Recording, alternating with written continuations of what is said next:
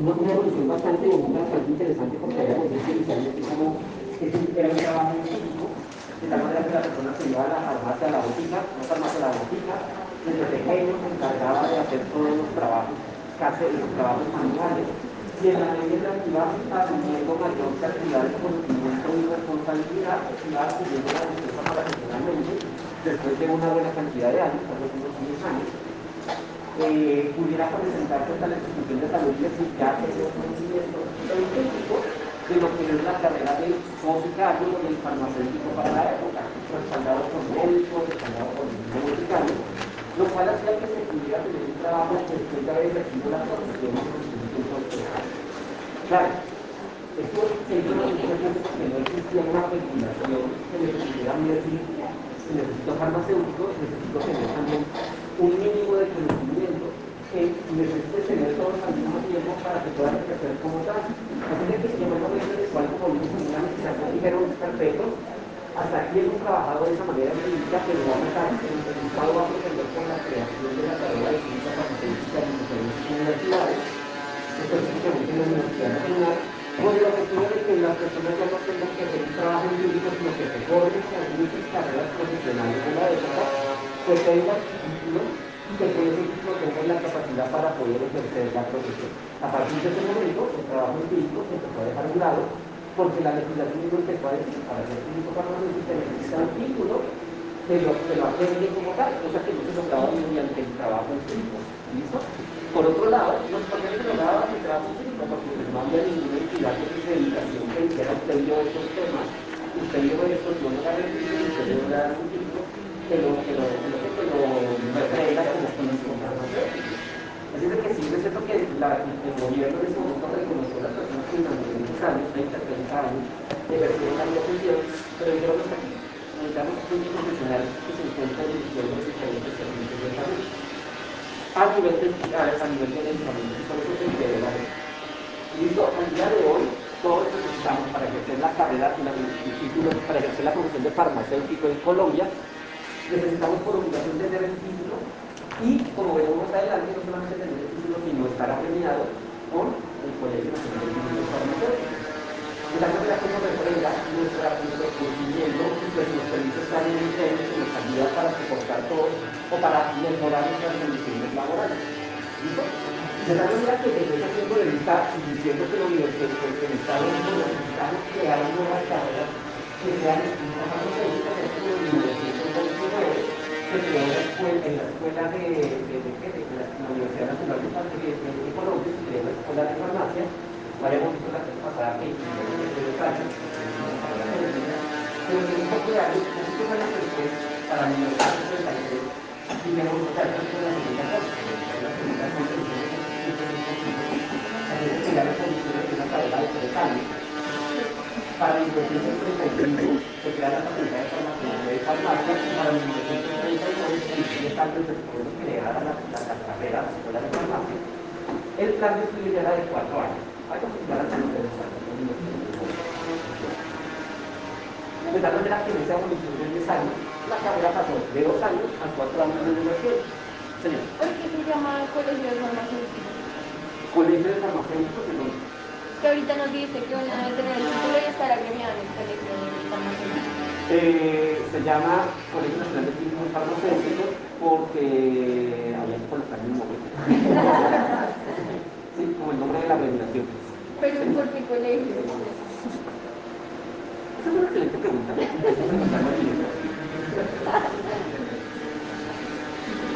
Bueno, de tal manera que de tal manera que eh, para 1939 la carrera ya se estaba instituyendo en la Universidad. Sin embargo, hay algo que es importante. Decía, se, se crean nombres leyes como la 1099 de 1930,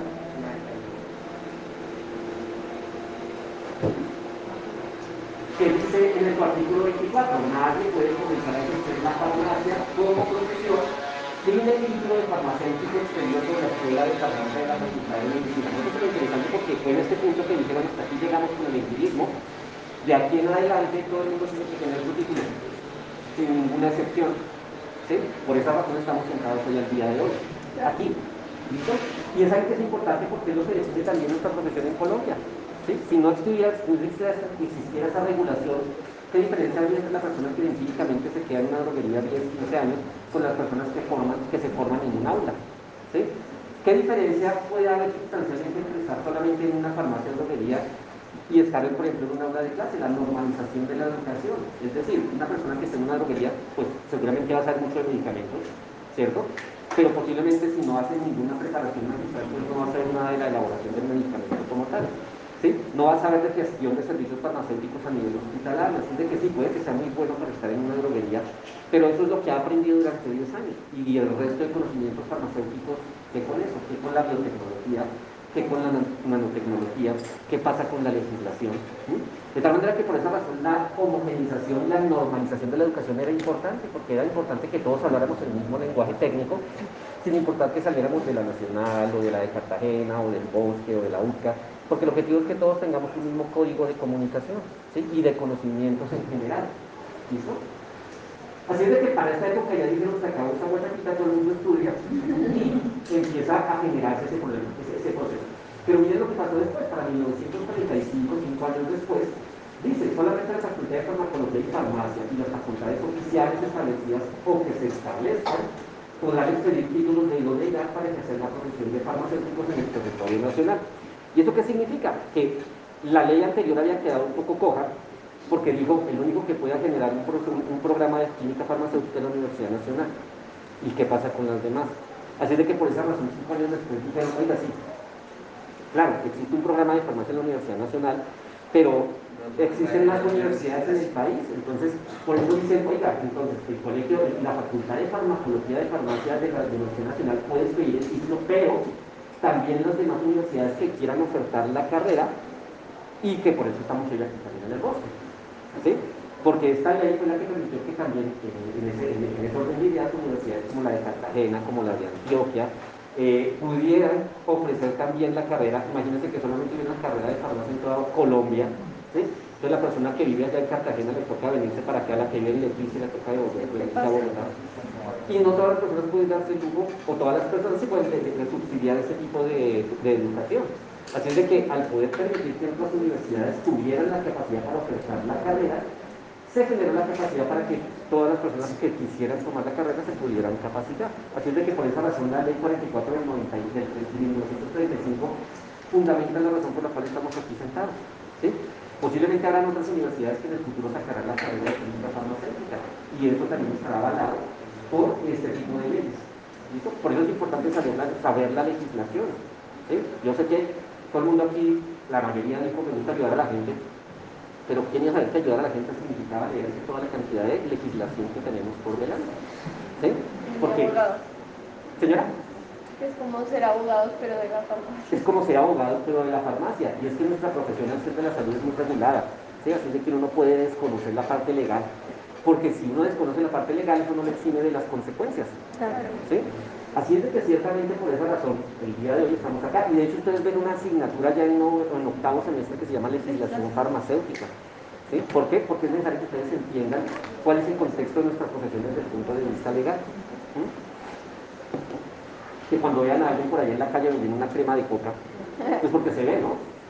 Uno tenga la capacidad de entender por qué no debería estar haciendo eso, o por qué está haciendo eso. ¿sí? que se entienda también el concepto de, por ejemplo, la falsificación, el concepto de la, del contrabando, qué implicaciones tiene y qué implicaciones también tiene un medicamento adulterado. ¿sí? De tal manera que todo eso está normado por la ley. Incluso va un poco más allá, porque nosotros tenemos medicamentos que son de control especial, lo cual significa que al ser de control especial tiene algunas arandelas adicionales a la calidad del producto, porque también está la parte del abuso que se puede prestar sobre ese medicamento. ¿sí? Así es que por esa razón es importante la ley. Para 1937 se crea el Colegio de Farmacéuticos. ¿Listo? No, no lo sé. ha cambiado el nombre con el tiempo, por supuesto. Entonces, en 1966 se denominó Sociedad Colombiana de Químicos Farmacéuticos, seguramente porque alguien también colegio. Para el 92 dijeron, no, ya no va a ser una sociedad, ahora es una asociación, Asociación Nacional de Químicos Farmacéuticos. Pero después, y dijeron que no, que los colegios nacionales de químicos farmacéuticos ese es el nombre de nuestra actual agremiación. ¿sí? Los invito a que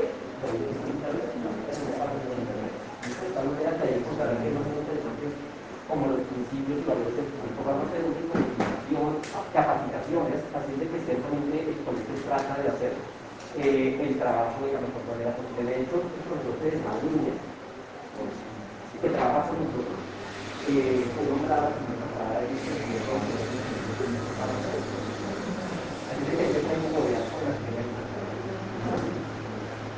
bueno, aquí tenemos acá bueno, el decreto de la Tribunal del Gubernamental como de la legislación, pero si este mismo le va los contexto como 300 años de de. Y para 1972 ya se empieza a hablar de la carta de de del movimiento general, se crea la cátedra de farmacia y en la Universidad de Antioquia. Para 1918 se separa la medicina de la farmacia, o sea, en 1879 los médicos veían un que se llamaba farmacia eh, y materia de aplicaciones de se les usaba para eh, los principios que estaban la transformación de la entidad. Para 1925 se dan cuenta, para el momento en que está haciendo la legislación, y de la medicina y la farmacia son fenómenos de importancia así de que hay que separar las cosas que habían estado Así es que también la Universidad de Antioquia se genera esa carrera de farmacia. En 1941 se funda la Escuela de Farmacia en la Universidad de Cartagena.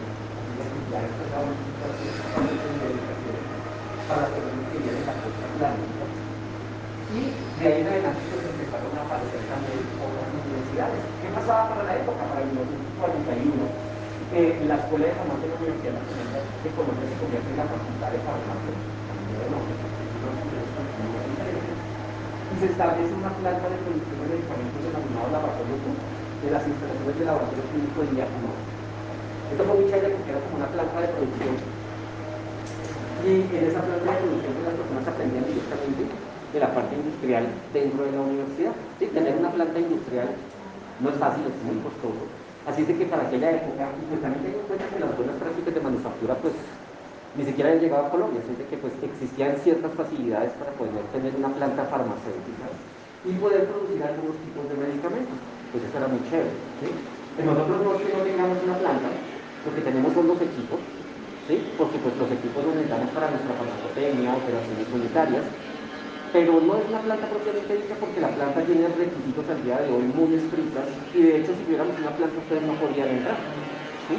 ¿Por qué? Porque la legislación me dice que solamente debe estar el personal autorizado y el único personal que se necesita en una planta de producción es el operario, el farmacéutico y las personas que trabajan ahí. Decir, que si por ejemplo tuviéramos una planta, pues todos estaríamos excluidos, porque no hacen parte de la misma. ¿Sí? Así que es que interesante de contemplar. Pero para aquella época yo existía un laboratorio ahí. Creo que ya se a, a, a, tomar clases en ese laboratorio, en ese, en ese, en ese, en ese laboratorio pero ciertamente ya no era un laboratorio de producción porque ya hacía mucho tiempo las buenas prácticas habían visto la ya como que no. Sí, de pedagogía sí, pero pues así como que ya para, para hacer un como claro. Para 1942, dentro de la investigación que se hacía en este laboratorio, se tenían también trabajos, por ejemplo, en el estudio de plantas como la digitalización, que de las plantas en Curia de Bogotá, y pues la digitalización, pues es una planta que tiene una moléculas que son digitales, tanto que de manera para la población era eh, que la estimulación facial.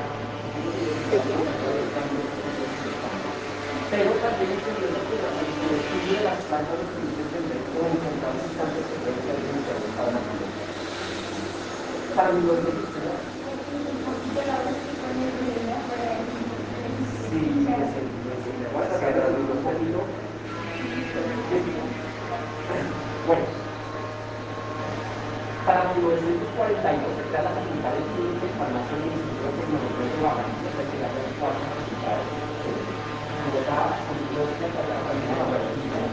que ser beneficiosas para la. Para mi los Sí, es el, Bueno, para 1942 se crea la Facultad de Química y Farmacia del Instituto de Tecnología de Barranquilla, que se llama cuatro facultades. Bogotá, Antioquia, Cartagena, Barranquilla. Se dan cuenta que para el 42 hay cuatro facultades en todo el país y en ellas están estudios de cuatro años, diferentes de las ciencias que la obra para el campo de la ciencia y la tecnología.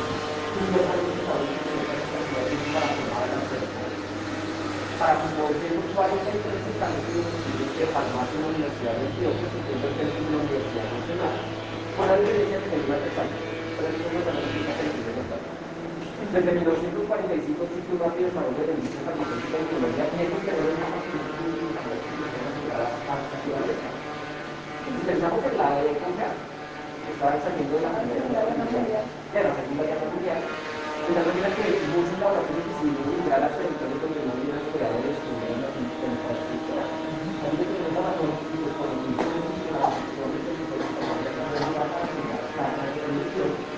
y en ese momento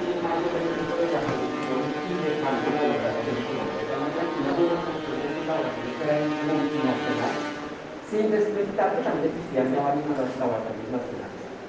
Esto que vemos aquí es una parte de una planta de producción farmacéutica que se llama el acondicionamiento.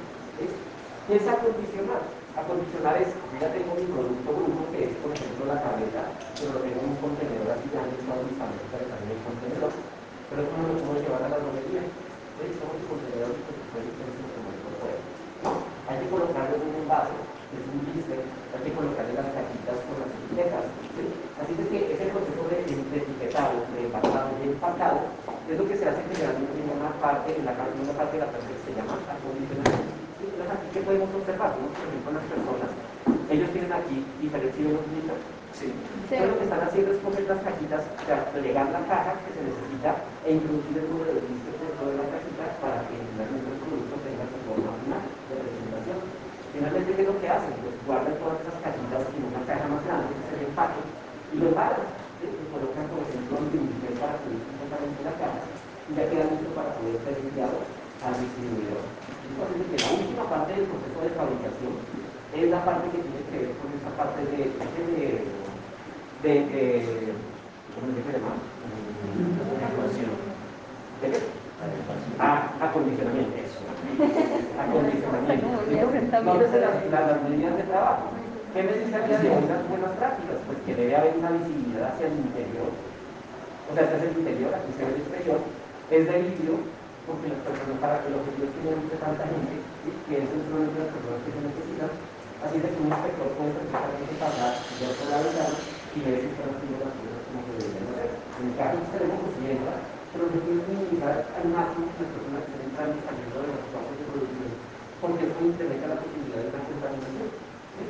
Así es que ciertamente vemos esta parte, vemos que la gente está protegida, ¿sí? que tienen tapabocas, bofia, tu bata, y en momento la bata, bata tiene manchitos aquí, tiene un, un cauchito para que la manga no esté colgando, sino que se encuentre pegada al brazo del operario. Y pues aquí lo que están haciendo es ese proceso. ¿Listo? Eh, todo eso le dice las buenas prácticas de manufactura. Ahora bien, eh, este no es un típico farmacéutico, pues este si está en, pasar y empacar los no quedar ahí empezando. No, estas son personas, por ejemplo, de carácter técnico, eh, o personas que han tenido ya eh, experticia en el programa por ejemplo, 5 6 años en el empaque y base y que trabajan como, como, como, como operarios, como tal. Y por un químico farmacéutico, uno dirige el equipo. Entonces, bueno, ¿qué más? Para 1946 se la Facultad de Química y Farmacia de la Universidad de Atlántico en Barranquilla que se amplía el plan de estudios a 5 años. Se dieron cuenta que necesitaban más tiempo.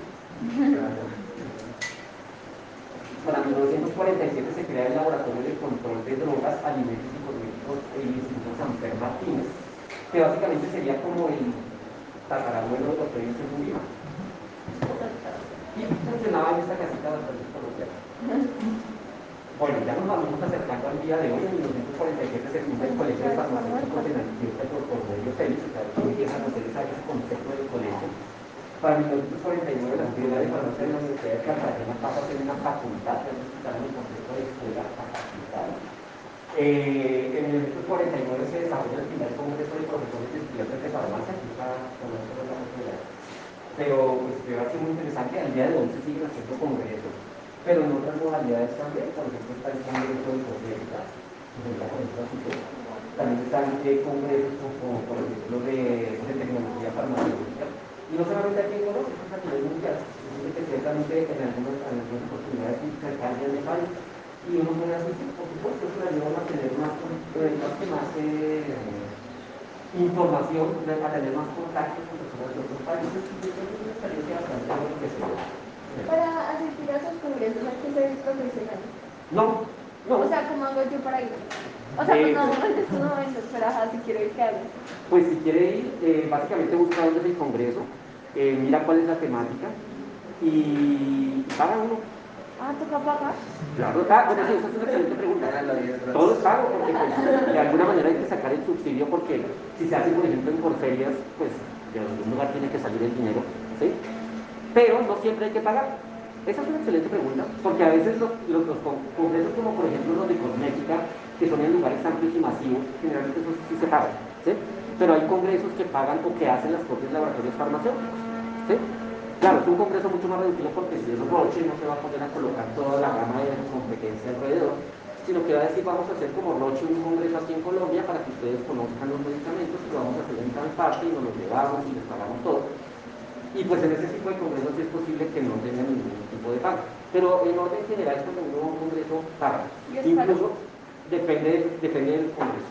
Eso sí depende mucho de dónde se haga, de la organización que la esté realizando, del tamaño de la infraestructura que se esté. ¿sí? Tampoco es que sean precios exorbitantes. Eh, por otro lado, en un congreso también, o sea, uno puede pagar como asistente, pero pues también puede ir, por ejemplo, como ponente, ¿sí? o sea, como persona que va a exponer algo en ese congreso. ¿sí? Esas personas también pagan, por supuesto. Ah, Es que todos se pagan. Y desde el punto de vista académico, el objetivo es divulgar información y pues que las personas que vengan pues conozcan la información que se está haciendo. ¿sí? Así es que es algo que se genera y, de manera interesante, pues es bastante, bastante, bastante bonito de ver. ¿sí? Pero sí, tiene razón, creo que es una pregunta muy adecuada. Como todos estamos en un ambiente capitalista. ¿Listo? Bueno, no sé, la última vez que hubo un congreso de cosmética, creo que fue el año pasado, creo que lo hacen cada dos años. Entonces, la próxima vez que tengan la oportunidad, eh, pueden asistir. ¿Sí? Suena chévere. No, la verdad es que es muy chévere. es chévere. Por ejemplo, también, y es que es lo que uno quiera, por ejemplo, por ferias hace una, una feria que es de empaques y envases. ¿sí? Eso lo hace creo que a finales del año. Y es interesante porque son envases que son para todo tipo de industria. Así es de que uno, si uno va, encuentra cosas farmacéuticas. ¿sí? Encuentra los equipos, por ejemplo, de mezclado, equipa tab- encuentra tableteadoras, encuentra, por ejemplo, listeadoras. Y pues sí, seguramente uno no los va a comprar en el momento, pero uno se familiariza con los equipos. ¿sí? Así es de que creo que es algo bastante interesante de observar. Sí, claro, no se pierde. Eh, ¿Qué más? ¿Qué más? Para el 49 se hace el director de la Escuela de Farmacia y Antioquia con menos Instituto Farmacéutico de la Universidad Nacional. Y pues bueno, aquí tenemos una, una, una parte del Colegio de Químicos Farmacéuticos. En 1950 la Escuela de Farmacia de la Universidad de Cartagena se convierte en Facultad de Química y Farmacia, que la otra vez esto está facultad. Para el 50, el enfoque del perfil de la Universidad Nacional se centra en el desarrollo industrial y era de esperar que fuera así porque todas las personas que estaban en la universidad eran técnicos de industria. Y es que como les comenté en algún momento, pues es que ni siquiera terminaban la carrera ya los estaban contratando. Así de que realmente, y pues también es, es- no es como la guía de hoy que uno ve los mosaicos de, y a mí también son mosaicos, ¿sí los han visto? Esos mosaicos, creo que ya se esos mosaicos. Pero cuando uno ve a levantar la Universidad Nacional, por ejemplo, los mosaicos de 1954, del 55, hay más profesores que estudiantes. Como 40, 30 profesores en la mitad del mosaico, y como, sí, como 10 estudiantes que se que egresan. Así que ustedes se podrán imaginar que la cantidad de gente que saliera muy poquita se en esas cosas, 10 personas. Eso de que realmente el, el, el nivel de, de acceso que tenía la industria farmacéutica era muy reducido porque era muy poquita gente, eso la gente se iba sin terminar los estudios. Al día de hoy la diferencia es bastante grande. Sí, por ejemplo, este año vamos a tener nuestra primera corte, lo cual me parece que va a ser bastante bonito. Ahorita en de año vamos a sacar a la primera generación de químicos farmacéuticos. Entonces, Estamos esperando que sean aproximadamente unos, yo creo que unos 45. Es Pero una no es. Sí, de, de 10 personas y los impactos que uno ve a todos son personas mayores que son con seguros de, de, de, se demoraron como 20 años o estudiaron empezaron a estudiar. El concepto cambia. Sí, al día de hoy la gente sale muy joven, pero cuando uno ve esos mosaicos y, pues el 99% eran hombres, porque uno que otra mujer por ahí. Pero ha cambiado pero es que ha cambiado muchísimo la, la forma en la que se ve la educación. Y ustedes dirán, ¿por qué cambian 10 personas? Y pues bueno, la verdad es que algo que frenaba mucho el conocimiento de educación eran los trabajos de grado, las tesis. Porque muchas veces la persona estaba cinco años en la universidad y llegaba a la tesis y la tesis se puede quedar tres años. Claro, la educación ha cambiado mucho el día de hoy, porque la educación dice, oiga, pues sí, mejor hizo un trabajo de tesis, pero lo que se hacía ya hace 30, 50 años, que la persona se demora tres años, es lo que hoy es un trabajo de doctorado. Entonces el objetivo al día de hoy es que la persona su trabajo de grado, pero pues que se demore algo que sea más ¿sí? No que el estudiante esté aquí tres semestres mirando a ver cómo saca su trabajo de grado. No, algo que es muy importante es eso. ¿Por qué? Porque la investigación es muy bonita, pero de los profesionales o de los colegas que yo conozco, tal vez el 5% se dedicó a investigación. El resto se dedicó a la parte industrial, a la parte hospitalaria, a la parte legislativa, etcétera, etcétera lo cual me hace entender que bueno, he gastado tres años en investigación para nunca más en la vida volver a hacer investigación. Bueno, y de pronto también se ha motivado esa investigación porque pues, entrar a una tesis de tres años. ¿Y es que pasó? Eso también aunado a las condiciones nacionales en las que a veces uno pide un reactivo y termina seis meses en llegar el reactivo. ¿sí? Que, es algo que les ha pasado a sus compañeros que están allá arriba. ¿sí? Querían hacer, por ejemplo, una validación de una metodología. Y solicitamos este reactivo y a los cuatro no ha llegado Y no es porque la universidad no, la, no, no, haya hecho gestión ni de investigación, no la haya hecho, es que la importación es una cosa salvaje. ¿sí? El laboratorio simplemente le decimos que no hemos producido, no es que está por allá en otro lado, que está en otro lado, cuatro meses sin nada. Entonces la investigación aquí en Colombia a veces puede ser un poco demorada por estos conceptos. Un poco no ¿sí? Cuando hablaba, por ejemplo, con estudiantes de Alemania, cuando, cuando, cuando, hablaba con ellos, allá me decían, oiga, se extrañaban, se extrañaban porque decían que se ponían de más tiempo porque tenía un reactivo que se demoraba dos días. Oh. Entonces me decía, ¿qué digo yo? Sí, no, y otros conceptos que también me parecen muy interesantes, por ejemplo, allá en Alemania de práctica, de tal manera que ellos se extrañaban mucho que nosotros aquí paramos estoy diciendo a este totalista, no. Pero es interesante ver la forma en que se enfoca la educación. En la Argentina, hasta el momento, creo que la educación tiene que gratuita. ¿Sí? De la manera que para ellos era bastante raro decir, oye, pero pues yo no quiero hermano, yo aquí no pago nada, pago una alimentación y de los alimentos. Eh, pues me van a tomar esta educación. ¿Sí? Y cuando le decían los, los, los insumos industriales, pues ya no tenemos ¿A qué, tengo, a qué, a qué traigo alusiones? Porque los países altamente industrializados tienen ese concepto y pues son países muy desarrollados. Entonces pienso yo que también es viable. Claro, yo pienso en Estados Unidos que es la contracara porque la calidad ya es infinitamente más costosa. Pero son dos modelos que son igualmente funcionales. Alemania es el país más pujante de Europa, no negaré.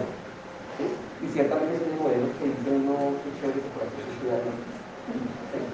No obstante, significa que cuando ya tenemos grandecitos, pues a nosotros no vamos a una maestría en Alemania. ¿Qué se necesita? Inglés. Si no se necesita alemán. El alemán es para la vida diaria, para pedir la cerveza. Pero el inglés es el idioma oficial para los doctorados de maestrías allá. De hecho, hay becas para mujeres. ¿sí? Solo para mujeres. Eh, hay entidades como el DAS que se encarga, por ejemplo, de hacer viajes de investigación para que las personas puedan a diferentes grupos de investigación. Así es que el mundo está grande como tiene que ser. ¿sí? Así es que ciertamente no, no pierdan esto de, ese enfoque de, de, vista porque el mundo puede ser tan único Pero bueno, volviendo a Colombia. Para 1954 la Escuela de Farmacia de la Universidad de Antioquia pasa a ser la Facultad de Química Farmacéutica y la profesión pasa a durar cuatro años. Tienen que estuvieron cuatro años. Para el 56 existe un crecimiento del 24% anual en la industria farmacéutica, eso fue genial. Claro, gran parte de ese crecimiento se debe a la industria nacional y a la producción de medicamentos genéricos, pero pues, pues aumentó sustancialmente. Para 1958 ya existían 325 laboratorios, incluidos los veterinarios y complejos, porque también tenemos trabajo en la veterinaria. Es, es, es, es un campo bastante único y ciertamente también tiene una calidad muy importante dentro del sector de la salud a nivel general. Así que nosotros como farmacéuticos también podemos aplicar a laboratorios veterinarios. veterinarios. De hecho, un laboratorio no puede funcionar sin un químico farmacéutico. Solamente que en este caso, si es veterinario, ¿quién lo vigilará? Un veterinario. No, a nivel gubernamental. Ah, pues una entidad una entidad gubernamental. ¿Pero cuál? ¿Quién controla? No, el INVIMA no, pero buen intento. El Ministerio de Agricultura es muy largo, muy grande, el Ministerio de Agricultura es muy grande, pero sí, dentro del Ministerio de Agricultura está el ICA, ¿sí? el Instituto Colombiano Agropecuario, y ellos son los que se encargan de vigilar a los laboratorios veterinarios. ¿Listo? El INVIMA vigila los laboratorios de medicamentos humanos. ¿sí? El ICA, el de veterinarios. ¿Listo? Y el INVIMA también a los controles.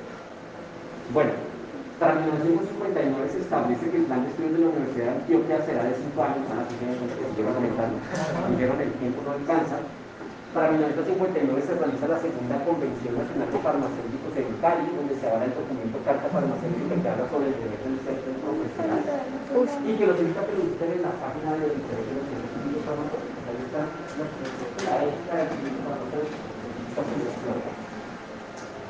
Para el 59 se crea el área de farmacia hospitalaria en el plan de estudios de la Universidad Nacional, que ya estaba empezando a pasar un poco el boom de la parte industrial. Y empezaron a decir que falta el farmacéutico en el hospital. Era importante el farmacéutico en el hospital, porque básicamente es el experto del medicamento. Así que por esa razón que no le cambió todo por el industrial, empecemos a dar un componente hospitalario porque la gente está saliendo mucho en la que se para la industria, pero no la memoria de y el tipo de que en un lugar en el cual uno no tiene nada que hacer, que no sabe qué hacer, pues simplemente hace que la profesión no tenga ninguna relevancia. El médico, puede, el médico decía que también tiene farmacéutica. Y la enfermera decía también tiene farmacéutica, el farmacéutico también tiene que estar Así de que simplemente por esa razón ese campo hospitalario se va a utilizar. Pero no es que de hacer mucho tiempo. Nosotros hablamos de historia y que, por ejemplo, en Filadelfia, Estados Unidos, se una un hospital no como 200 años. Así que no es que no existiera, sino que el resto del mundo, como los tiempo atrás. Pero aquí, a ritmo de 15 personas que están en este era bien complicado buscar el tema. No hay personas que ahí. Pero se empieza a tratar ese tema y se empieza a trabajar en la parte hospitalaria, que también es muy bonita. Para 1962 se expide la ley 23, la cual reglamenta el ejercicio del químico farmacéutico, es nosotros, y que dictamina cuál, qué es lo que tenemos que hacer, cuáles son de acción, y también nos habla de este mismo es la exclusividad del campo de trabajo, de tal manera que dentro de la exclusividad todos los únicos que tenemos, o, los únicos que tenemos dentro del sector farmacéutico, la posibilidad de estar en campos como las profesiones técnicas, como las personas porque ciertamente corresponde a la idoneidad de nuestro trabajo. No puede llegar un estudio de lo que. No puede llegar un estudio de No, porque es un sector para nosotros. ¿sí? La ley también nos ayuda y nos brinda para que nuestro sector de trabajo esté como que quiera, porque no cualquier persona puede llegar y decir, quiero hacerlo porque quiero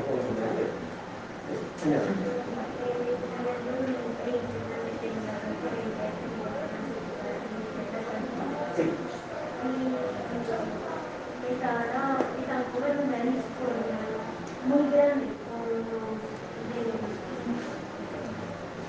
Bueno, hace un par de años fue algo muy interesante y no concepto Y es que todo en la vida es lobby, o sea, a nivel político y a nivel legislativo, mucho de lo que se hace es por lobby. Lobby es estar ahí al lado del político para que se puedan promulgar, para que se escriba o, o, o, que, o propongan leyes que favorezcan algo. ¿sí? Ese es el trabajo del político. ¿Sí? Así es de que el lobby es muy importante porque si hablamos del lobby a nivel farmacéutico, pues tiene muchísimo poder, porque es un, un sector económico muy fuerte. El gremio también, por ejemplo, de los, de regentes de farmacia los es muy fuerte porque ellos están ahí con los políticos haciendo normatividades y solicitando cosas para poder mejorar las condiciones de trabajo del gremio. O sea, eso no es malo. De hecho, es gestión. Para el 2020, los ingenieros químicos que tienen un campo de trabajo muy saturado aquí en Colombia, empezaron a explorar la posibilidad de que se expandiera el campo de ¿Cómo así más saturado? Sí, es un campo muy saturado. Así que la consecuencia es más saturado? Señora. ¿Cómo así más saturado? Que hay mucha gente y pocos puestos de trabajo. Ah, ah, ya Mucha demanda. ¿Sí? Ah. Entendiendo eso, pues el, colegio de ingenieros, no eh, pero digamos el colegio de ingenieros químicos empezó a mirar la posibilidad de expandir el campo de acción del ingeniero químico. Así de que dijo, bueno, si es químico, pues, pues nos metemos con todo lo que sea química. Entonces fui buscó un congresista, un senador, y pues le propuso al senador pues, cambiar la legislación para que lo que antes estaba, pues se modificara en favor del ingeniero químico. Y entonces la ley la, la, la, propuesta de ley que ellos estaban eh, solicitando es que el ingeniero químico pudiera incursionar en campos como la química farmacéutica para que pudieran ser directores técnicos, para que pudieran estar trabajando en producción, para que pudieran estar en los servicios farmacéuticos. De tal manera que decía que el ingeniero químico para eso, entonces, ¿por qué no puede estar ahí? Si hay ingenieros químicos en la industria, sí, en la industria farmacéutica hay ingenieros químicos, pero en cargos intermedios. ¿Sí? ¿Por qué? Porque si ellos son ingenieros, son expertos en procesos. Así es de que son muy comunes, por ejemplo, en plantas de, fabricación, no como jefes de producción, pero sí un cargo intermedio que les permita gestionar el funcionamiento de la planta, el proceso de manufactura. Pero eso no significa que como está ahí en la planta, en el proceso de manufactura, pues se sepa todo lo que tiene que ver con la fabricación. No pueden ser directores técnicos. No pueden ser directores. Sí pueden trabajar en ese campo, pero no pueden estar en cargos altos en la fabricación de medicamentos como tal. Claro, y también creo que en el caso de la cosmética también. Así de que la ley era bastante agresiva porque lo que estaba diciendo era el ingeniero químico puede hacer todo. ¿sí? Esa era solamente la parte que nos atañía, porque también estaban incursionando el ingeniero químico en los laboratorios de control de calidad y la parte microbiológica también estaban retirando las manos. O sea, mejor dicho, el químico, el ingeniero químico sabe hacer de todo. No de la carrera, de conozco Pero con Pero básicamente le están diciendo, voy a hacer todo. Y entonces pues todo el mundo se levantó porque los ingenieros, los, los, los microbiólogos que tienen un ingeniero químico que era la parte microbiológica. Claro. Y los que trabajaban, y los químicos, porque los químicos, por ejemplo, trabajan mucho en la parte analítica, por ejemplo, con calidad.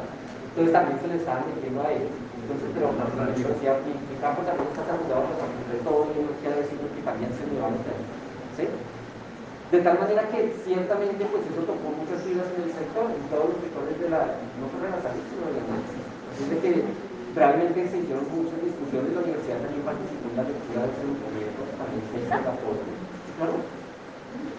De tal manera que, que, finalmente la propuesta de ley se retiró.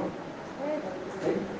Pero sí fue bastante lento porque decíamos, nosotros que estamos empezando a crecer porque pues, realmente seguimos siendo poquitos y entramos a crecer y, nos saturan el mercado. Y no solamente es por eso, es por salud. ¿sí? Mm. O sea, un ingeniero químico que va a saber, por ejemplo, de la legislación que nos sacamos nosotros, no entiende el concepto de la salud relacionada con el proceso de manufactura, porque si yo soy ingeniero, pues necesito expandir, producir y ganar. Pero estamos hablando de la salud de las personas, es un, equilibrio entre la ganancia, entre la manufactura adecuada y poder entregar un producto que se necesita. O sea, muy mochados en todo esto porque pues, se, se tomaron para otra cosa. Así de que para esa época, y como ya a finales del 2020 decidieron retirar esa propuesta de los bastante bueno, pero eso significa algo que es muy importante tener en cuenta y es que en cualquier momento pueden volver a salir leyes que protejan o que cambien, traten de cambiar los, los, los, los fueros que anteriormente existían. ¿Por qué? Porque la legislación es dinámica. ¿sí? Claro. Por ejemplo, para el 62 no existía esta ley, de, no se reglamenta la ley de no existía en el 62 al día de hoy, pero fue necesario evolucionar para crear este tipo de leyes. Pero eso no significa que esas leyes sean permanentes. El objetivo es poder cambiarlas en mejora de la salud y en mejora de los mercados laborales.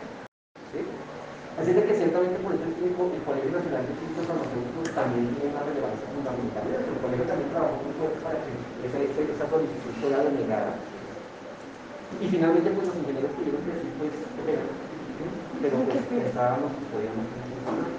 Claro, pero eso no fue solamente eso, fue de, de, de, de, dinámicas de concertación, de encontrarse los diferentes sectores para hablar. De hecho, creo que, bueno, no sé si existen los videos en porque muchos de los encuentros fueron puestos en YouTube. Sí, pero pues, claro, yo creo que el santo día, me ponía a ver videos desde las 8 de la mañana hasta las 6 de la tarde, en la cual pasan diferentes personas exponiendo sus puntos de vista y, y, hay disertaciones muy interesantes. Que uno decía así, o sea, no es, por, no es por proteger solamente el sector, sino porque entendemos que esto es un área de la salud que no cualquier persona puede llegar en cualquier momento. y ocuparlo y decir que está capacitado para ello simplemente porque es químico y es, es apellido del químico lo capacita para hacer toda la Sí, no, es que pues cada, cada quien es lo suyo, porque entonces, ¿qué hacemos nosotros estudiando química farmacéutica si podríamos ser ingenieros químicos y también podemos llegar a la química farmacéutica? Es que ese es el punto. Y si uno piensa en eso, si vimos que, por ejemplo, existía la separación de la medicina y la farmacia, porque el conocimiento es muy grande, así lo mismo ha ocurrido con la química. ¿sí? La química pura está en la ingeniería química, está, por ejemplo, la química farmacéutica, por nombrar tres elementos diferentes dentro del mismo concepto de la química. ¿sí? Entonces, volver otra vez a decir, dividimos la química porque debe existir un químico farmacéutico, un ingeniero químico que no sabe tanto de química, pero sí sabe mucho de conceptos. Y el químico puro que sí sabe de química, pero pues no tiene ni idea de procesos mucho ni tampoco de farmacia. Entonces, en Colombia existen esas situaciones y para que después de esa, de esa separación digan vuelven a hacer lo mismo. Se quedó ¿Sí? Entonces, ciertamente, si uno acá, el cálculo de un químico puro es totalmente diferente de un farmacéutico, lo cual la hace entender que, son carreras diferentes. Y por supuesto, comparado con el ingeniero, y se dan cuenta que los temas son totalmente diferentes. Así de que por esa razón esa separación es importante. Es que no, Bueno, para 1964 se crea la Asociación de Programas de Farmacia y existe una organización que reúne todos los programas de farmacia para que se sienten, dialoguen y empiecen a discutir cuáles son las diferentes temáticas que debe ver un clínico farmacéutico. Para eso es importante. No para que la de Cartagena haga lo que le parece, la de Bogotá haga lo que quiere, la de Caña también lo mismo, no, para que todo el mundo se siente y digan cuál es el clínico farmacéutico que necesitamos en Colombia. Esto me lleva a otro tema que es muy importante. Por ejemplo, estas asociaciones son nacionales y, cuando se crea una profesión, se crea pensando en el ámbito del país donde se va a desarrollar. Así es de que los perfiles del químico farmacéutico en España son diferentes a los perfiles del químico farmacéutico en Colombia, son diferentes a los perfiles del químico farmacéutico en Canadá, son diferentes a los del químico farmacéutico en Argentina, lo cual significa que, en pocas palabras, muchas veces si uno quiere trabajar en otro país como farmacéutico, tiene que nivelarse ¿Sí? Eso implica, no, no, puede, no, no, significa que yo llego allá a España, por ejemplo, digo soy farmacéutico en Colombia, entonces puedo trabajar aquí como farmacéutico, pero eso no. No le está diciendo que no puede trabajar, entonces si usted quiere ser farmacéutico aquí, tiene que tener una convalidación con lo que nosotros consideramos que es el farmacéutico aquí en España. Señora. Profe, entonces digamos, si quiero hacer una maestría o un doctorado fuera del país, ¿tengo que nivelarme para hacerlo o no es necesario solo para trabajar? Como siempre están haciendo preguntas muy interesantes. y es diferente. ¿Listo? Cuando yo tengo un pregrado, pregrado, si es necesario homologarlo si yo quiero ser farmacéutico, por ejemplo, en Canadá, si quiero ser farmacéutico en España, porque la carrera de pregrado es la que forma farmacéuticos como tal, no va a meter nada más una farmacia. ¿Sí? Así de que si yo soy de pregrado y llego, por ejemplo, a Canadá y digo quiero ser farmacéutico, van a decir, ¿puede serlo? Sí, se homologa con respecto a lo que nosotros queremos y necesitamos del farmacéutico. Como yo les decía, en España el farmacéutico tiene un papel que me parece muy bonito y es estar en la farmacia de droguería. Es algo que no contemplamos todavía por acá. Son farmacias y droguerías grandes, unas de verdes muy bonitas. Uno gestiona todo el modelo y pues uno tiene un campo de trabajo exclusivo ahí. Pero uno no campo de formación. ¿Por qué? Pues porque, porque eso no existe todavía en Colombia. Me encantaría que existiera que lo pudiera ver antes de parte de acá. Pero ciertamente es algo que hemos avanzado. Lo cual significa que la persona, el farmacéutico en ese lugar, en España, debe tener un conocimiento muy profundo de la farmacia comunitaria, porque tiene que estar en la comunidad. ¿sí? Nosotros no tenemos esa formación todavía, porque es que no se ha generado el campo y la, cantidad de personas para poder decir, ya tenemos suficientes farmacéuticos para crear un farmacéutico en cada región. Estamos en una pelea buena entre los droguistas y los farmacéuticos. Bueno, Claro que sí, es un muy fuerte, no que negar, es un fuerte Así es que por esa razón, si uno quiere ejercer como profesional de integrado en un país específico, tiene que homologar. Hay excepciones, por ejemplo, como les decía, en Chile existen convenios para que la persona con su título aquí en Colombia vaya y trabaje allá, no le pone problema. Seguramente habrá que nivelarlo un poco en legislación, pero el resto creo que pasa bien. ¿Listo? Pero en otros países se le están diciendo como que no, especialmente en los países industrializados, que dicen volver. porque uno dice, bueno, yo me cambio de universidad, ¿no? Sí, sí, sí. O sea, no puede hacer eso.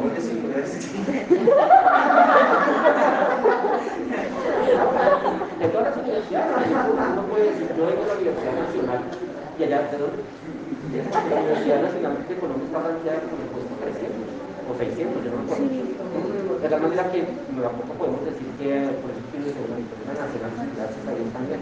Pero pues si uno se compara el resto del mundo, no lo 351 puestos. Entonces, en ese orden de ideas, si yo me quiero ir a trabajar a otro país, ¿tengo que estudiar en ese país primero? Hay uno, hay uno. Como gol. Entonces, ¿qué es lo que dice, por ejemplo, ahorita? Dice, bueno, si yo quiero hacer una maestría, ¿qué? O un doctorado, ¿qué? No hay problema. Porque lo que le piden a uno es tener un pregrado, le piden el, el, idioma, por supuesto. Así que si uno quiere hacer maestría y doctorado, le dicen, perfecto, bienvenido, si, si se aprueba las pruebas, para la redundancia, puede hacer su carrera acá. ¿Qué es lo que sucede? Que si, por ejemplo, yo hice mi maestría, qué sé yo, en microbiología, ¿listo? Pero soy farmacéutico. Entonces, con el título de ese país, yo puedo trabajar allá como en el sector de la microbiología, no como químico farmacéutico, porque eso no puede combatir. Porque tengo una maestría o un doctorado en microbiología, entonces puedo trabajar en el sector de la microbiología porque, y con el título, porque el, el mismo país lo avaló. ¿Sí me hago entender? Sí, y ese maestría también me valdría acá o tengo que homologar cosas.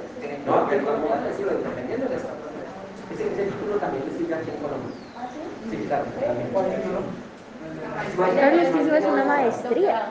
Lo que pasa es que muchas personas, claro, prefieren pues no devolverse a veces. Claro, hace país. El país necesita avanzar todavía mucho más. ¿sí?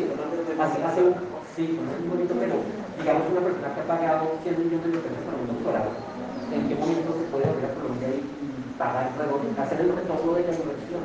No, ¿sí? Es complicado, es complicado. Así de que muchas personas deciden, y por eso por la calidad de vida, porque regalarme un título de tutoriólogo y me dice que puedo trabajar a todo. Y que lo acá. ¿Sí? O sea, no está mal. Y es que eso no lo ha mirado toda la vida. De eso, de eso es la evolución humana, desde África, como dicen, hacia el resto del mundo. Y pues al día de hoy, que haya terminado la migración. Todo, constantemente las personas quieren ir de un ambiente a otro, más ¿Sí? ¿Usted sabe qué es Señor, no seremos jugados. ¿Y cómo sería? ¿Cómo se homologa? ¿Cómo homologa? Pero pues uno tiene que entre pues, ¿Cómo se homologa? volver a hacer la carrera con una ver alguna. Toca, toca, toca nivelarse. por favor. No, y algo, en Canadá, una maestría también de, relacionado con la carrera de química farmacéutica. Aún así, si me pongo en el ámbito laboral, por más de que yo tenga la maestría de allá, tendría que hacer como una homologación. Sí, ¿por qué? Porque una maestría es una especificación en una materia, una colación. Quiero hacer mi maestría en farmacología, pero es que farmacología es una materia dentro de todo el pensum de una carrera. Así es que le dicen, sí, usted como farmacóloga se la garantiza. La, la, la, la que le otorgo el título de farmacóloga, pero otros es que usted tenga la de trabajar.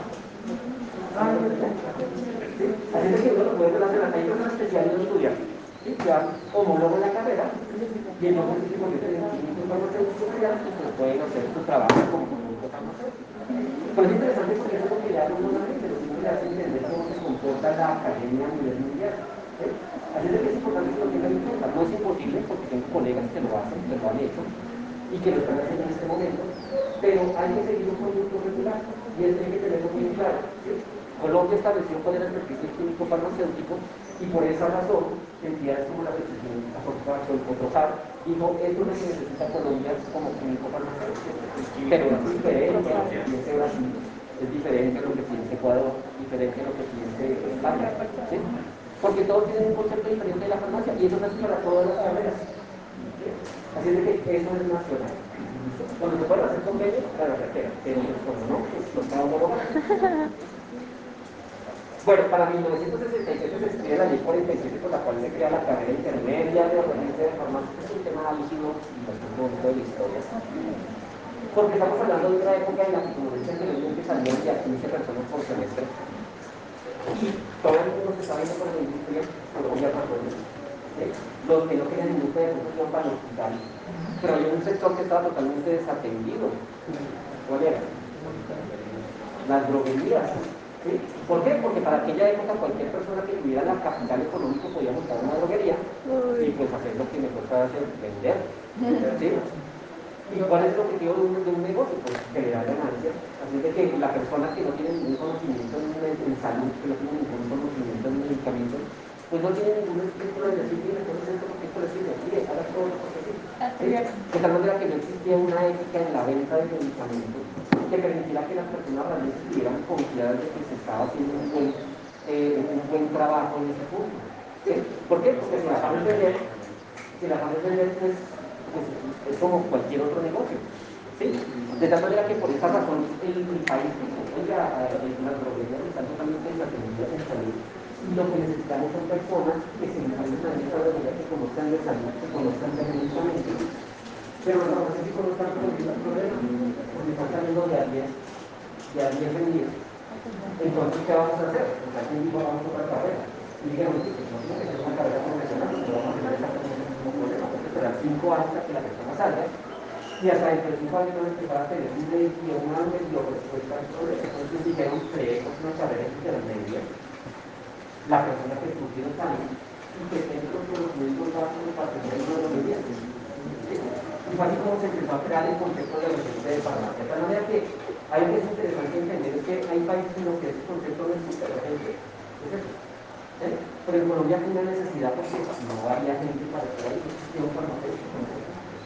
Así que en este 67 se creó la, la capacidad de que la gente estuviera en, en, en la droguería sería una normatividad. De tal manera que una persona que conociera de medicamentos y de salud pudiera estar ahí aprendiendo. Por eso la gente está ahí. Eso fue un retroceso para nosotros, por supuesto pero pues por eso te digo que es una pelea que se tendrá que dar con el tiempo, porque no se trata de que nosotros como farmacéuticos peleemos siempre por las mismas clases de trabajo que ya existen, sino que abramos el campo de trabajo del farmacéutico a lo que debería también ser. Que, y eso no se tradujo en que las personas que, que, pues, o yo pensaría eso, es como que entonces me hago cinco años para ser químico farmacéutico, pero perfectamente puedo salir a trabajar en una, una droguería en dos. Entonces para eso me hago mejor regente de, la farmacia. Sí, es un pensamiento válido, claro que es un pensamiento válido, pero la, verdadera respuesta a eso es qué quiero yo de mi vida. ¿Quiero tener una droguería? ¿Qué quiero tener una droguería? Pues al día de hoy, una regencia puede ser más que suficiente. Ah, o sea, ¿todavía existe? La regencia farmacéutica claro que existe. Ay, yo, Claro. De hecho, en servicios farmacéuticos eh, existe la, la, la, como la línea de químico farmacéutico, el regente de farmacia y auxiliar de farmacia. ¿sí? Y por eso les digo que el gremio de, de los regentes, es el protocolo es el, re- el gremio de los, de, los- de los regentes de farmacia, los droguistas, y, y es un brazo muy poderoso ante las instituciones instituciones gubernamentales. Ellos tienen muy protegido el campo laboral. ¿sí? Se hace una pelea buena, buena, buena, buena. Pero sí, los regentes existen al día de hoy. De, hecho, eh, imagino que decía como no con el título. Por ejemplo, la UCA eh, recibe a los regentes de farmacia y mira cuáles son los cursos, las materias que vieron y les permite un lugar. Van a comenzar el primer semestre con un tercero, por así decirlo. ¿Sí? De tal manera que sí existen. De hecho, hay compañeros de ustedes, tal vez no quieren término, que han hecho ese mismo proceso. Son regentes y que pues, por proceso de homologación, por ejemplo, fueron a la UCA, les dijeron sí, listo, y en algunos casos dijeron, no, yo me cambio de universidad. No les parece interesante. Sí, pero se puede hacer, pero la gente sí existe al día de hoy. Y uno trabajará de- con ellos todo el tiempo, especialmente si trabajamos en la parte hospitalaria. No tanto en la parte industrial, pero sí mucho en la parte hospitalaria. Bueno, así de que para esa época se entendió, se dijo, oiga, no cualquier persona debe estar colocada ahí en esta droguería porque es significativo, va a vender cualquier cosa con venga. Y seguramente eso va a incrementar los problemas porque entonces van a empezar a aparecer multiplicaciones, van a empezar a aparecer procesos de, de, de, de, de reacciones adversas medicamentos. Y eso va a hacer que el sistema de siga colapsándose más. Entonces que es necesario que haya descuidas. Interesante, que no se lo sabía. 1970 se, crea, se crece indiscriminadamente los locales farmacéuticos y droguerías atendidos por personas no profesionales en el campo provocando un daño en la salud pública. Para el 70 evolucionó el rol del en sistema de salud. ¿Por qué? Porque pues ya la industria se empezó a retirar y entonces el farmacéutico dijo, tenemos que emplear nuestro campo de trabajo para el trabajo, pues para el salud. Así de que por esa razón se empieza a transformar y se empieza a ver cuál es la realidad del servicio farmacéutico en el servicio farmacéutico dentro de cada hospital. Entre el 71 y el 74 se expiden otras leyes, la ley 8 y la ley 17, las cuales establecieron las figuras del director de droguería y expendedor de drogas, lo cual hizo que se perdiera la farmacia pública como caso del Centro Profesional del Químico Farmacéutico y del regente de farmacia. Eh, ¿Por qué? Porque este artículo ya no existe la verdad. ¿Qué pasaba acá? ¿Se acuerdan que les había dicho que la gente que era empírica? Sí. Lo mismo pasó acá, porque cuando dijeron la ley, tiene que ser una persona que, que un regente que esté en la droguería, Tampoco podían desconocer a las personas que llevaban 30 años que tenían una droguería o que eran dueños de una droguería hace 30 años y decirle simplemente, me toca cerrar, por que tengo de hasta que se llama. ¿Sí? No, eran personas que llevaban trabajando en el sector de la droguería durante 30, 40 años, que tenían 3, 4, 5 droguerías. ¿Qué hacen ellos? Pues ellos no se van a ir a estudiar la universidad de farmacia para poder convalidar su título. Entonces, ¿qué fue lo que dijeron? Oiga, pues hagamos una excepción con las personas que han tenido, han estado trabajando en el sector y digámosle, y coloquémosles un título. ¿sí? Y ahí se generaron estos nombres, del director de droguería o expendedor de drogas, ¿sí? como con el objetivo de darle un título a las personas que empíricamente adquirieron el conocimiento antes de que la ley saliera. ¿sí? Porque en, la ley existe la retroactividad, pero finalmente la retroactividad es para cosas positivas. ¿sí? Eso es algo negativo. Que usted me diga, tiene que ser gente de farmacia y como no lo es, se toca cerrar pues es algo que no se puede aplicar según la jurisdicción. Así es de que por retroactividad dijeron, vamos a crear esto, director de droguería y expendedor de drogas, pero solo para las personas de esa época. ¿sí? De aquí en adelante, no es que a mí se me ocurrió ser expendedor de drogas hoy, se me una compañía.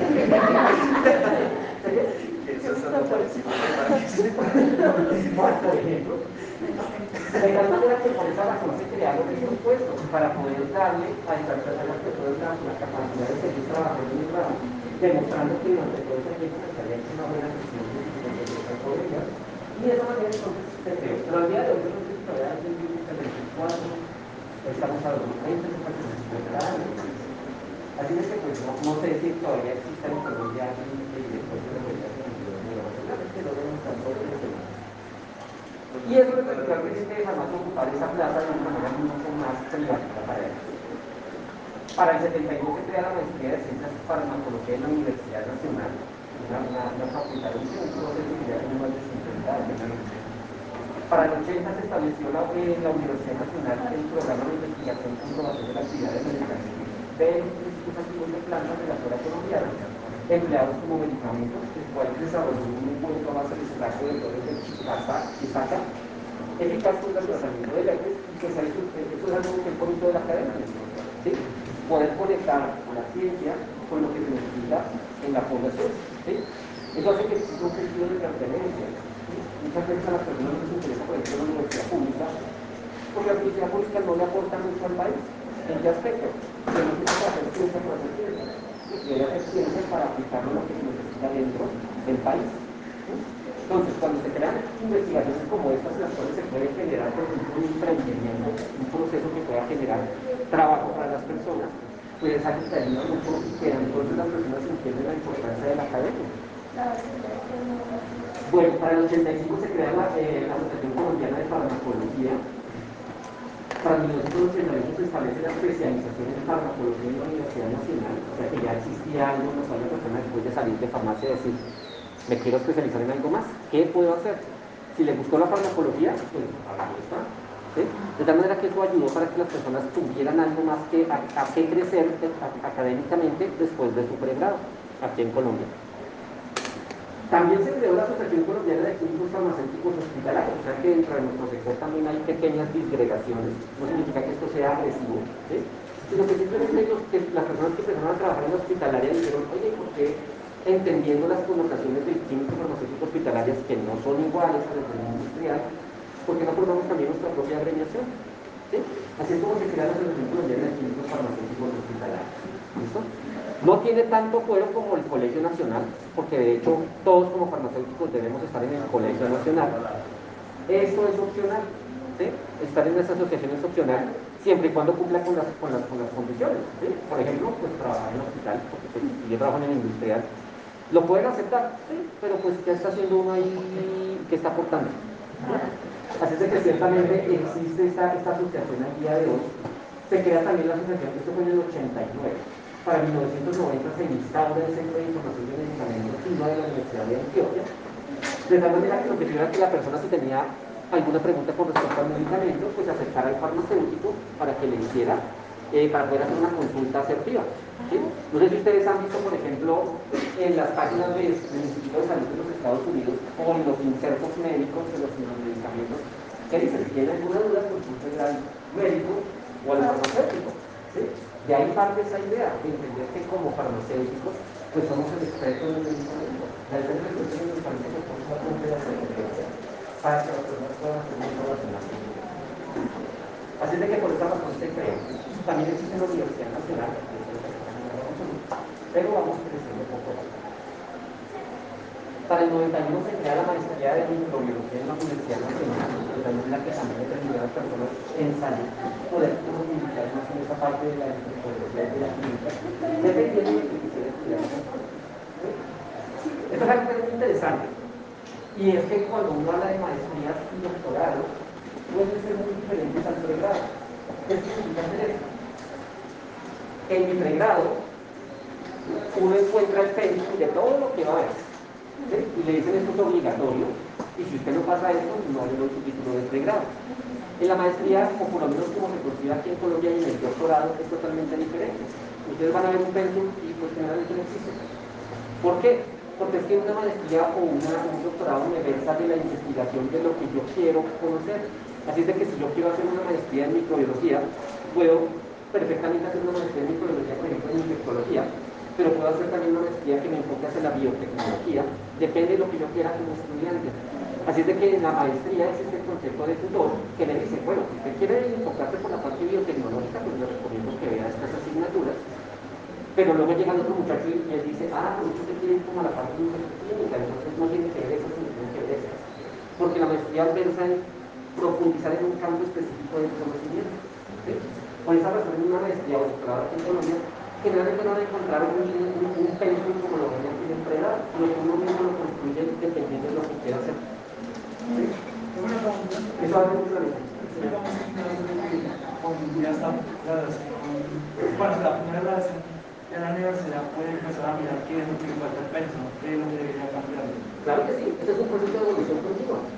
Sí, de hecho, el, el, el, mismo mejoramiento continuo en los programas de alta de acreditación en alta calidad tienen en cuenta la información, por ejemplo, de los egresados para saber qué se puede mejorar. Eso no significa que nosotros estemos ciegos en este momento diciendo, no, es que no ha salido nadie, entonces no sabemos qué estamos haciendo. No, es que es lógico pensarlo. Lo que es que uno no se apoya solo de eso, se apoya, por ejemplo, de la industria, se apoya de los y dice, oiga, ¿qué es lo que se necesita? Esa es la palabra correcta. Así de que la universidad, la manera más la manera más da la posibilidad de poder contactar, estar en contacto con la industria, con el hospital, para saber cuál es el perfil del clínico farmacéutico que se necesita. Y que se va a unir, por supuesto, cuando los egresados salgan y entonces digan, miren, creo que se debe profundizar en este tema o esto que se está viendo es demasiado accesible. ¿sí? Así de que sí, es un proceso de mejora continua. Y ese va a ser un insumo también para nosotros es importante para saber qué necesita mejorar. Porque seguramente la carrera que ustedes están tomando el día de hoy será diferente de 10 años. Es totalmente cierto. Bueno, 1993 se escribe la ley 100 por la cual se crea el sistema de seguridad social en salud. En el 93 se crea la Asociación Colombiana de Estudiantes de Químicos Farmacéuticos. Qué interesante, ustedes también tienen una asociación. ¿Mm? De tal manera que aquí ustedes, en este momento de la historia, no se pueden agregar todavía. Ah. Tienen que esperar a estar mínimo en segundo semestre para poder hacer la solicitud para poder estar ahí. Para que, o sea, ¿qué, qué beneficios me trae estar ahí? Bueno, yo les invito a que visiten la página, no es una página web, es una página de Facebook, ¿sí? pues porque es mucho más económica. No, pues de dónde sale el crédito para, para pagar una página web por parte de los estudiantes que no tienen un poder económico.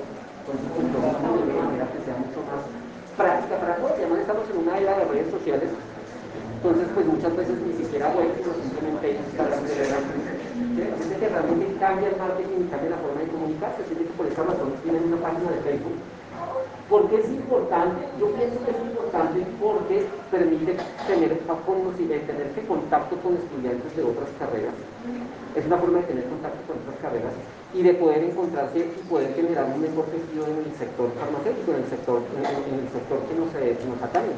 ¿sí? Así de que por esa razón pienso que es importante. Claro, también existen congresos, reuniones, aunque todo eso ha un poquito pues, control de la pandemia. De tal manera que ciertamente existe también. Para eso, si quieren, lo pueden hacer. pero ¿qué es lo que hacen ahí? Lo que hacen, lo que hacen los estudiantes, conocerse. O sea, es que o sea, yo creo que uno lo que quiere hacer. ¿sí? Si lo veo al día de hoy, pues sé que es un lugar de, encuentro entre personas, entre estudiantes de farmacia para que puedan conocerse, para que puedan establecer vínculos. Pero eso no significa que uno no pueda proponer cosas. ¿sí? Así de que también en este campo, la limitante o el límite es lo que nosotros queramos poner. Para el 94 se escribe el decreto 1290 con el cual se crea el Instituto Nacional de Vigilancia de Medicamentos en Lima, de tal manera que el Lima es una institución muy reciente, tiene 26 años de creación, de tal manera que, antes no existía nada, ¿se acuerdan del Instituto Samper, del Instituto? Ellos eran los que tenían esas funciones, pero se vieron la necesidad de crear otra nueva organización que tuviera una ampliación de esas capacidades de tal manera que pudiera trabajar en la parte de alimentos, regular alimentos, regular cosméticos, regular medicamentos. Y todo lo que viene a su alrededor, como por ejemplo los nutracéuticos, los insumos médicos quirúrgicos, todo eso lo regula el y por eso es necesario crear esta organización, esta institución. ¿Listo?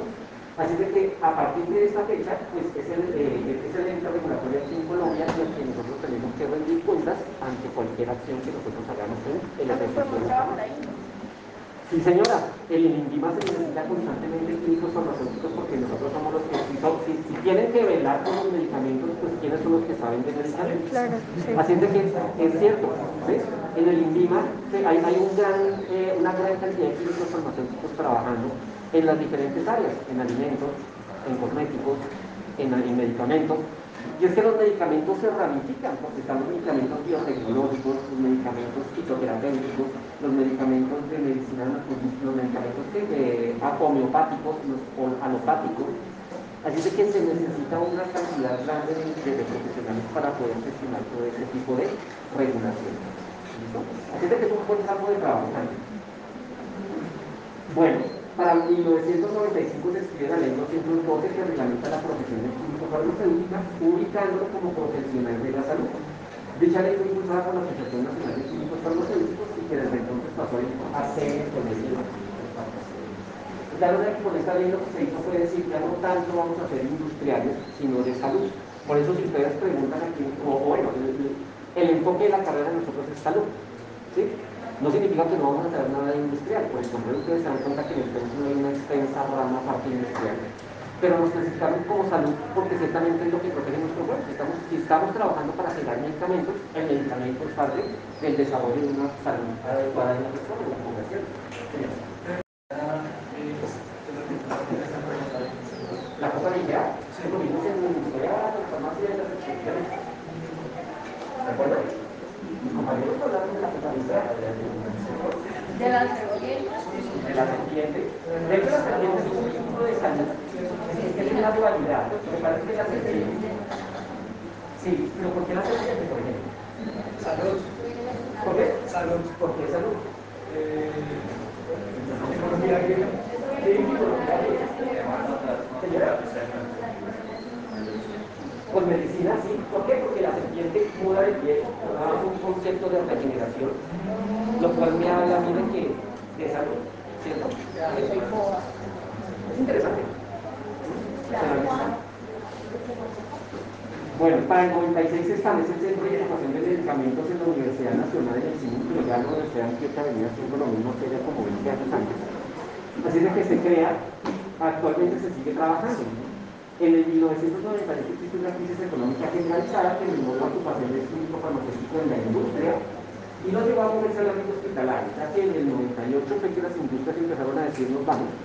Claro, porque se fueron narcotráfico, guerrilla, terrorismo. Sí. De hecho, por ejemplo, me acuerdo que al laboratorio Cabo, no sé, no, no, queda en lo que hoy No es que yo no pero cuando uno va para la no sé por la 26, ahí era lo que quedaban, ahí quedaban muchos moteles. ¿Sí? Ah, que no, que no se vaya a dejar los partes de, la Secretaría de Tránsito, enfrente queda una, una plaza empresarial, un centro empresarial muy grande. Eso antes era la planta farmacéutica de agua. ¿Sí? En esa época, eh, no sé por quién, quién habrá sido, pero les mandaron un, un, un rocket que cayó en toda la mitad de la cancha de fútbol, pero nunca estalló. Cuando llegaron al día siguiente, lo vieron clavado dentro de la ¿Sí? De tal manera que entendemos que muchas de las condiciones por las cuales se fueron relaciones fue por las mismas condiciones sociales y políticas. Señora. ¿A propósito?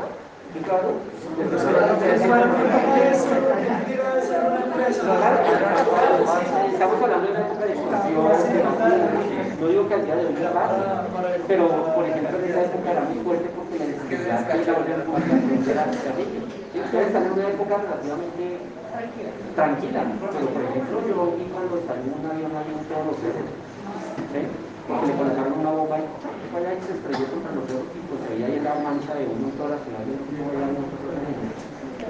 la bomba que le colocaron al gas. O sea, fue una época muy No digo que estemos bien, que no lo estamos, pero realmente esa fue una época, creo que es la que está pasando ahorita en México, porque México ahorita tiene muchos problemas de, de drogas y de, de, de, de ese tipo. Se ha generado, de hecho, los mexicanos han para acá, el plan del Golfo, por ejemplo, todavía tiene presencia en el 2020 el Colegio Nacional de Químicos Farmacéuticos ha trabajado con en el 2000, ha trabajado con el gobierno en políticas públicas participando ante cambios nacionales organizados con la producción, comercialización, calidad de productos farmacéuticos. En el 2001 se instala la maestría y el doctorado en ciencias farmacéuticas. O sea, hay un doctorado actualmente en Colombia en ciencias farmacéuticas en la Universidad Nacional. Ya lleva 20 años, 21 años, y en el 2001 se aprueba la maestría en ciencias farmacéuticas en la Universidad de Antioquia. De tal manera que esto significa que ustedes también tienen campos de estudio cuando quieran salir del pregrado. No cuando quieran, cuando salgan del pregrado. salir del pregrado. ¿Qué significa eso? Que el del bosque no solamente no cae del bosque, claro, nosotros también queremos generar en el futuro pues, maestrías, doctorados, para poder nutrir a las personas, pero eso decía que ustedes no pueden estudiar en otro lado. Así de que por esa razón se empiezan a crear. Que ya llevan algunos bastante tiempo. En el 2003 se aprobó la política farmacéutica nacional, que deberemos llevará más adelante. En el 2004 se establece la especialización en física y tecnología cosmética en la Universidad Nacional. O sea que también en curso en no cerramos conocimiento de que la cosmética es importante. De tal manera que se estableció. En el 2005 se crea la maestría en ciencias farmacéuticas en la Universidad de Cartagena. Esta que estamos hablando cómo ha evolucionado la carrera y al día de hoy tenemos oferta de, de, de, de, posgrado para los diferentes campos en los cuales la persona quiere incursionar. Sin embargo, si me aceptan el consejo, es mejor hacerla por fuera. La maestría. Ah, sí, la maestría. ¿Por qué? Porque abre la mente. ¿Sí? Uno muchas veces piensa que Colombia es como todo el mundo, que todo el mundo es como Colombia. Y cuando uno sale y ve cosas diferentes, uno se cambia. ¿sí?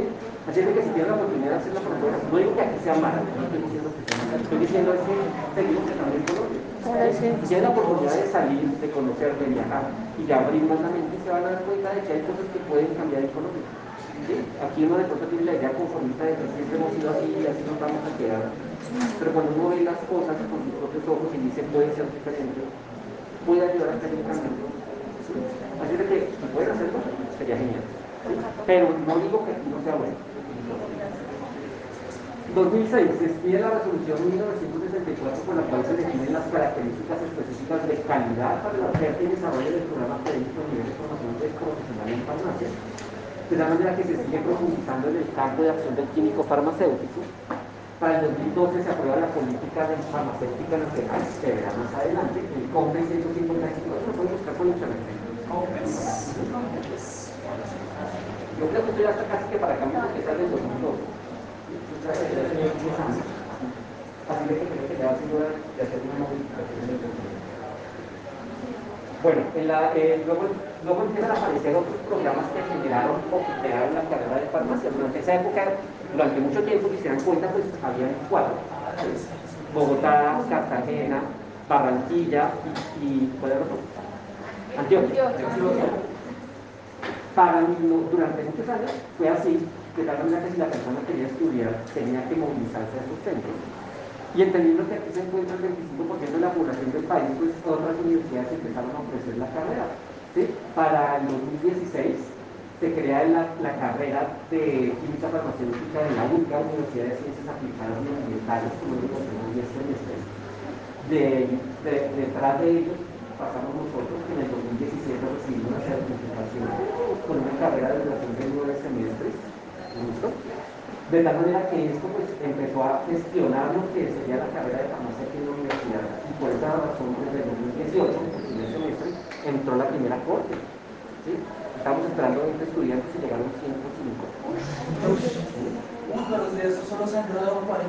Solo se han graduado 40. O sea, van a. No se en degradé a lo largo del semestre. No se hayan desertado, pero empezaron a perder las materias. Al menos pues por la pandemia eh, aplazaron. ¿Y por qué no química? ¿Por qué no química? O sea, ¿por qué específicamente química farmacéutica y no química o farmacia decorado? ¿De qué estamos hablando? O sea, de, sí, de por qué la universidad implementó química farmacéutica en vez de química o farmacia. Sí, que trabajaron con el el profe Jaime, ellos se sentaron a hacer, sin ser farmacéuticos, se sentaron a, decir, oiga, tenemos que generar un programa. Y entonces dijeron, la universidad es muy fuerte en salud, hay odontología, hay medicina, entonces falta, falta algo que esté complementando esta medicina. Así que dijeron, existe una carrera de química farmacéutica. Claro, no solamente miraron eso, también miraron cuál era el campo de trabajo, cuál era la cantidad de salida de personas, ¿sí? cuál era la oferta y cuál era la demanda, y dijeron, oiga, estamos un poco escasos de carreras, o sea, si no mira facultades de química, creo que hay muchas universidades. Cuando miraron la química, no que solo cinco universidades en todo el país ofrecen la carrera. Así de que por esa razón dijeron, si la universidad es fuerte en salud, pues hay que buscar algo que también sea relacionado con la salud y es cuando la química farmacéutica. ¿Listo? De tal manera que en este momento vamos a sacar la primera corte este año. Así, y pues gracias a Dios pues, creo que ha tenido buena acogida porque creo que hemos tratado de hacer un buen trabajo. Y generalmente se ha mantenido en ese, en ese orden. 100 personas, 80 personas cada semestre tras semestre. Y creo que eso lo hace la calidad. Bueno, no estoy echando flores, pero pues creo que nos tratamos de esforzar para que salgan bien preparados. ¿Por qué no 10 semestres? ¿Por qué no 10 semestres? No es que quiera, pero... No está bien, no está bien. Porque en el campo de la educación también versa la ventaja competitiva. ¿Sí? ¿Qué significa la ventaja competitiva? Una carrera, por ejemplo, en la UCA que genera 10 semestres, es un semestre más que el estudiante tendrá que estar en la academia, que tendrá que pagar, por ejemplo, la colegiatura. Y ciertamente entonces eso hace que, que si yo encuentro una carrera que es de 9 semestres, ¿sí? que tal vez cuesta lo mismo, pero pues es un semestre menos, entonces, económicamente es un impacto menor. ¿sí? Y de esa manera se puede hacer de manera competitiva. creo que es una de las ventajas que trataron de encontrar cuando crearon el programa de decir, oiga, ¿cuál es el programa para que sea de nueve semestres? ¿Sí? ¿Qué tocó mucho de eso? ¿Sí? Algunas cositas. ¿sí? Pero, por ejemplo, electivas. Por ejemplo, cosas que son del núcleo de formación de la persona integralmente hablando. ¿Señora? como competencias comunicativas. Competencias comunicativas, no si hay que ver la Es como cuál Bueno, lo que pasa es que en la universidad se basa también de diferentes selectivas que le permiten a la persona complementar su conocimiento. Entonces se, se, rebajaron esas horas de crédito para que la persona estuviera viendo electivas, sino que se concentraron en, en el núcleo profesional y básico de la carrera. O sea, si nosotros tuviéramos 10 semestres, veríamos dos veces verían tal vez, sí, verían más selectivas y seguramente le colocarían una profundización más a algunos temas, por ejemplo, tal vez un poco más profundo en microbiología, tal vez un poco más profundo en la parte industrial, química industrial, ¿sí? pero no significa que ese impacto no sea importante o que, o que el texto no haya quedado mucho porque ¿sí? Lo que pasa es que el día de hoy hay tanto conocimiento que ciertamente uno tiene que seleccionar qué es lo que tiene que enseñar, qué es lo que tiene que aprender. Para el 19, la Universidad Javeriana obtuvo su registro calificado. ¿sí? De tal manera que Más competitiva. Uy, no, esa sí está, pero Bueno, la historia nos ha enseñado que a veces cuando es bajito, pues toca subir. ¿Sí ¿Se han dado cuenta? Comenzaron Sí. con dos años, luego le dimos tres, Se van a dar cuenta. No estoy diciendo que lo vayan a hacer, ni que vayan a contrario, ¿sí? Pero lo que sí nos ha enseñado la historia es que realmente el tiempo se necesita. Vamos a ver qué pasa. La historia nos dirá. De tal manera que al de hoy entendemos que hay más facultades, lo cual va a permitir que salgan más profesionales. Y eso no es negativo. La persona podría decir, porque hay estudiantes que se han acercado y me dicen, no, profe, es que ahora hay más competencia. Y bueno, es, es- es de esperar que la competencia siempre surja, porque pues es lo que dejo es la, la naturaleza. O sea, si ya brinca el capitalismo. Siempre está la pelea del león para comerse la gacela porque no se queda sin. ¿sí? Así de que ciertamente entendemos que siempre hay competencia.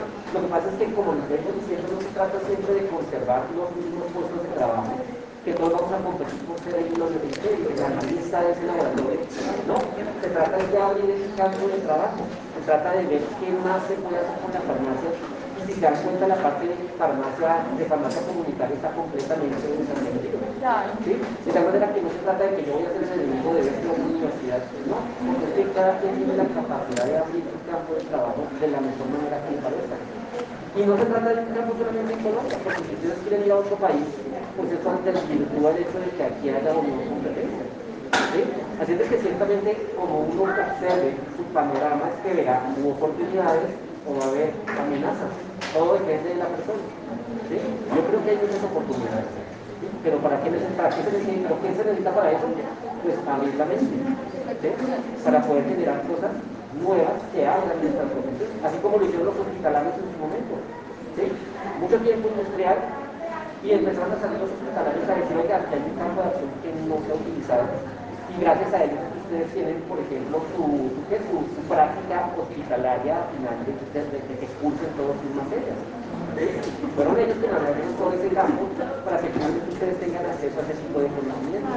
Y ustedes tendrán esa obligación para los que vienen detrás de ustedes, porque necesitamos seguir abriendo el conocimiento y el campo de aprendizaje de farmacéutica.